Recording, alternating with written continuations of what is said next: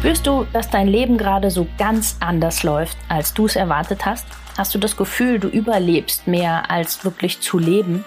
Möchtest du herausfinden, woran das liegt und wie du wieder mehr zu dir selbst findest? Dann bist du bei mir genau richtig. Ich bin Tina Haag und das ist mein Podcast, die Körperdolmetscherin. Wenn du etwas verändern möchtest, dann starte genau jetzt und warte nicht länger. Denn dein Leben ist deine Kreation.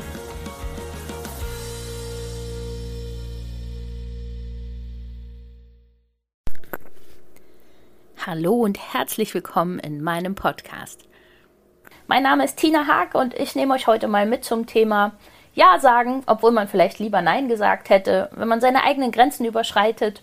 Ja, und was das alles so für Auswirkungen auf den Körper hat. Also, das Gefühl kennt, glaube ich, jeder und hat jeder schon mal erlebt, dass er bei irgendwas gesagt hat, ja klar, mache ich, und sich dann zu Hause nachher gefragt hat, warum um alles in der Welt habe ich dazu ja gesagt? Das fühlt sich überhaupt nicht richtig an, ich will das überhaupt nicht machen und trotzdem hat man in der Sekunde einfach gerade gesagt, ja, mache ich. Meist ist es ja irgendwie so, weil man da keine Diskussionen haben will, weil man vielleicht auch nicht möchte, dass irgendwer sagt, äh, warum stellst du dich so an oder sowas. Also kennt ja jeder die Reaktionen, die man dann so zurückbekommt. Und trotzdem merkt man eigentlich, tue ich gerade was, was sich für mich überhaupt nicht gut anfühlt, was sich für mich einfach falsch anfühlt, was, was dann eben auch wieder schwer fällt und nicht leicht von der Hand geht, weil es einfach nicht das ist, was für uns genau das Richtige gewesen wäre. Ja, ich habe das jahrelang so gemacht. Also ich bin so groß geworden, dass es halt ganz normal war, dass ich ähm, einfach das zu tun habe, was man so sagt und was man so macht. Und ich habe euch ja schon in der ersten Folge ein bisschen erzählt, was damals so bei uns los war. Und da gab es eben auch den Moment, in dem ich gemerkt habe, zu was ich alles Ja sage, obwohl ich eigentlich lieber Nein sagen würde oder es anders hätte. Also ja, bei uns ging das tatsächlich so weit, mein, also bei uns, weil mein Mann eben auch betroffen ist, dass wir gemerkt haben, hey, wir wohnen an einem Ort, wo wir gar nicht wohnen wollen. Wir leben in einem Haus, was gar nicht so gebaut ist, wie wir es eigentlich gerne gebaut hätten, obwohl es unseres ist. Wir haben beide einen Job, der uns eigentlich ja überhaupt nicht zusagt, überhaupt nicht das ist, was wir gerne machen wollen. Und haben dann echt den, den Mut aufgebracht, ähm, zu sagen, okay, wir räumen jetzt alles um. Also wir haben unser Haus verkauft, die Jobs gewechselt, äh, sind umgezogen und haben wirklich dann einfach diesen Schritt ge gemacht, mal rauszufinden, was wollen denn wir und wie fühlt sich denn für uns an? Und in, genau in dieser Phase hat dann auch unsere Tochter ganz viel mitgelernt, die nämlich auch schon da so drin hing in diesem ganzen, ja, mache ich, na klar und sowas. Also immer lieb, nett und freundlich zu lernen, dann mal zu sagen, hey, das fühlt sich für mich nicht gut an. Und das in der Schule. Also das kostet, glaube ich, schon noch mal viel mehr Mut. Also in der Schule bei anderen äh, Schülern und sowas dann auch mal zu sagen, nein, mache ich nicht, weil ich bin gerade selber mit was beschäftigt. Oder nein, möchte ich nicht, weil fühlt sich für mich nicht richtig an. Aber sie hat das echt super gemacht und ich bin froh, dass sie heute hier ist und euch da selber mal so ein bisschen drüber erzählt, wie es ihr damit gegangen ist, weil wir haben nämlich auch noch ein ganz spannendes Experiment gemacht. Auch darüber werden wir dann gleich noch ein bisschen reden. Aber ja, Lea, erzähl doch erstmal gerne so ein bisschen, wie das damals in der Schule war und wie das war, das Ganze dann zu ändern und auf einmal Nein zu sagen. Schön, dass du hier bist. Dankeschön.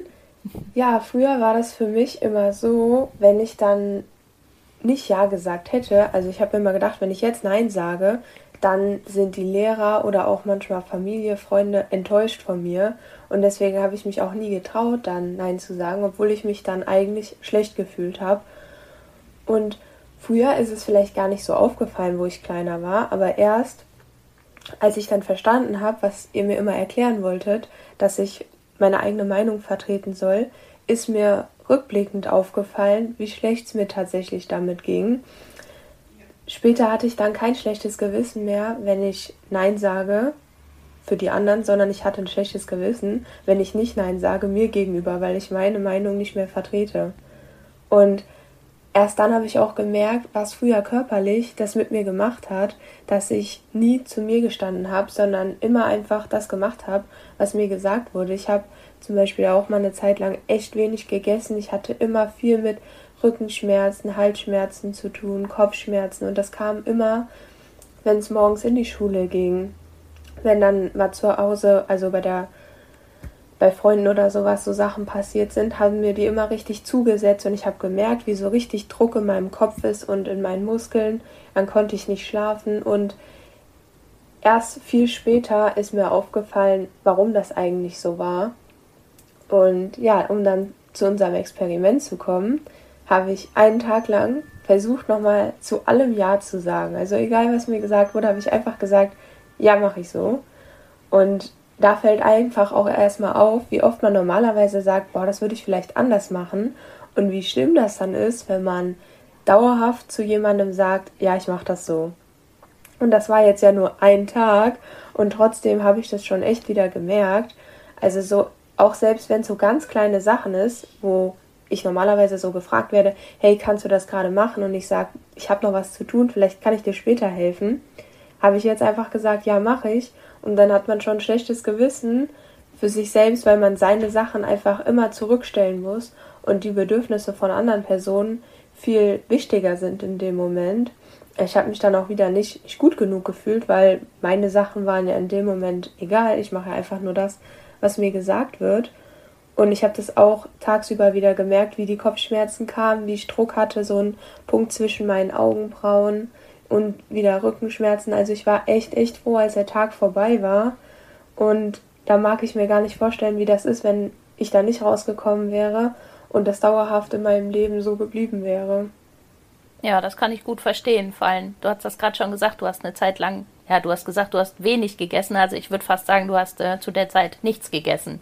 Ich kann mich ja noch gut erinnern, das war schon an der Grenze zu einer Essstörung, weil da haben wir uns echt viel Sorgen gemacht, weil du überhaupt nichts mehr essen wolltest, einfach weil du dich so unwohl gefühlt hast, gell? weil das für dich so schlimm war. Ähm, so sehr in Sachen drin zu hängen, die du machst und tust, um anderen zu gefallen, weil ich kann mich erinnern, dass du in der Phase unheimlich darum gekämpft hast, in, ja auch in der Schule einfach da reinzupassen und du hattest halt immer ein Hobby, was nicht das war, was die in der Schule hatten. Du hast immer Interessen gehabt für Dinge, die nicht so die typischen Dinge waren und dementsprechend warst du nie so ganz in diesen Klicken drin und du hast mit aller Gewalt versucht, einfach zu, zu passen und zu gefallen und das hat echt gravierende Folgen gehabt. Also kann mich noch sehr erinnern, dass du echt gar nichts gegessen hast und das ist schlimm. Ja, also ich bin auch super froh, dass du das gelernt hast, dass du da auch offen für warst und damals mitgemacht hast. Ich meine, du warst ja auch noch sehr jung, als wir das angefangen haben, dass du das änderst und das war schon echt mutig, dann auch in der Schule zu sagen, nein, mache ich nicht. Also das fand ich wirklich eine ganz, ganz tolle Sache von dir und ich glaube, da kannst du auch echt gut sagen, dass sich das für jeden lohnt, das zu machen und diesen Mut aufzubringen und den Weg zu gehen, weil ich meine, es ist, glaube ich, jetzt nicht schwer rauszuhören, was passiert wäre, wenn du es nicht gemacht hättest, gell? Ja, sie nickt. ist gerade schwer zu antworten, ja.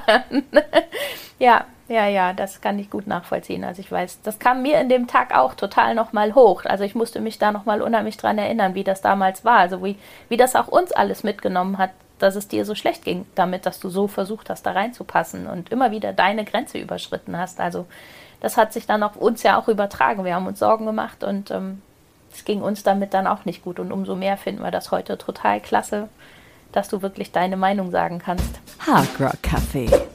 Perspektivwechsel. Leas Lifehack. Ich finde das mittlerweile richtig schlimm, weil eigentlich ist jeder sowas Besonderes. So von, wenn man das jetzt in der Form sehen würde, so ein kleines Sternchen. Und in der Schule gibt es immer nur eine Figur quasi, wie man auszusehen hat. Und es fällt auch erst später dann auf, dass die anderen auch nicht alle gleich sind, sondern dass sie sich auch nur verstellen, um in dieses Viereck oder wie die Lehrer das auch immer haben wollen, reinzupassen. Und am Anfang braucht man erst viel Überwindung, weil man denkt, man ist das einzige Sternchen, aber eigentlich ist jeder was Besonderes und versucht sich nur so anzupassen, dass das Umfeld möglichst, dass es wirklich wenig Stress gibt. Und das ist so schade. Ja, dieses Schubladendenken, gell? ganz schlimm. Also ich weiß, auch da haben wir viele Diskussionen gehabt, wenn ich gesagt habe, okay, die Lea macht das halt anders, als ihr das haben wollt. ich glaube, ich habe da auch den einen oder anderen Lehrer ziemlich mit genervt. Aber es war okay, es hat sich gelohnt, wenn ich sehe, was daraus geworden ist. Das finde ich wirklich toll und ich finde es ganz, ganz toll, wie du wirklich da das mittlerweile auch weitergibst an andere und Kindern weiterhilfst in deinem Beruf jetzt mittlerweile, dass du denen hilfst, ihre Meinung zu sagen, ihr Ding zu machen und ähm, auf ihren Bauch zu hören. Also ganz, ganz tolle Sache.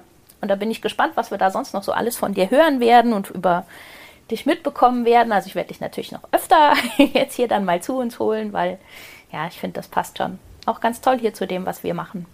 Genau. Ja, in diesem Sinne würde ich sagen, wünschen wir beiden euch eine ganz tolle Woche. Hört auf euren Bauch. Und wir hören uns nächste Woche wieder. Das war's für den Moment und viele weitere nützliche Infos findest du jederzeit auf meiner Webseite www.die-körperdolmetscherin.com. Hör deinem Körper weiterhin aufmerksam zu und ich helfe dir sehr, sehr gerne dabei. Bis zum nächsten Mal, deine Tina.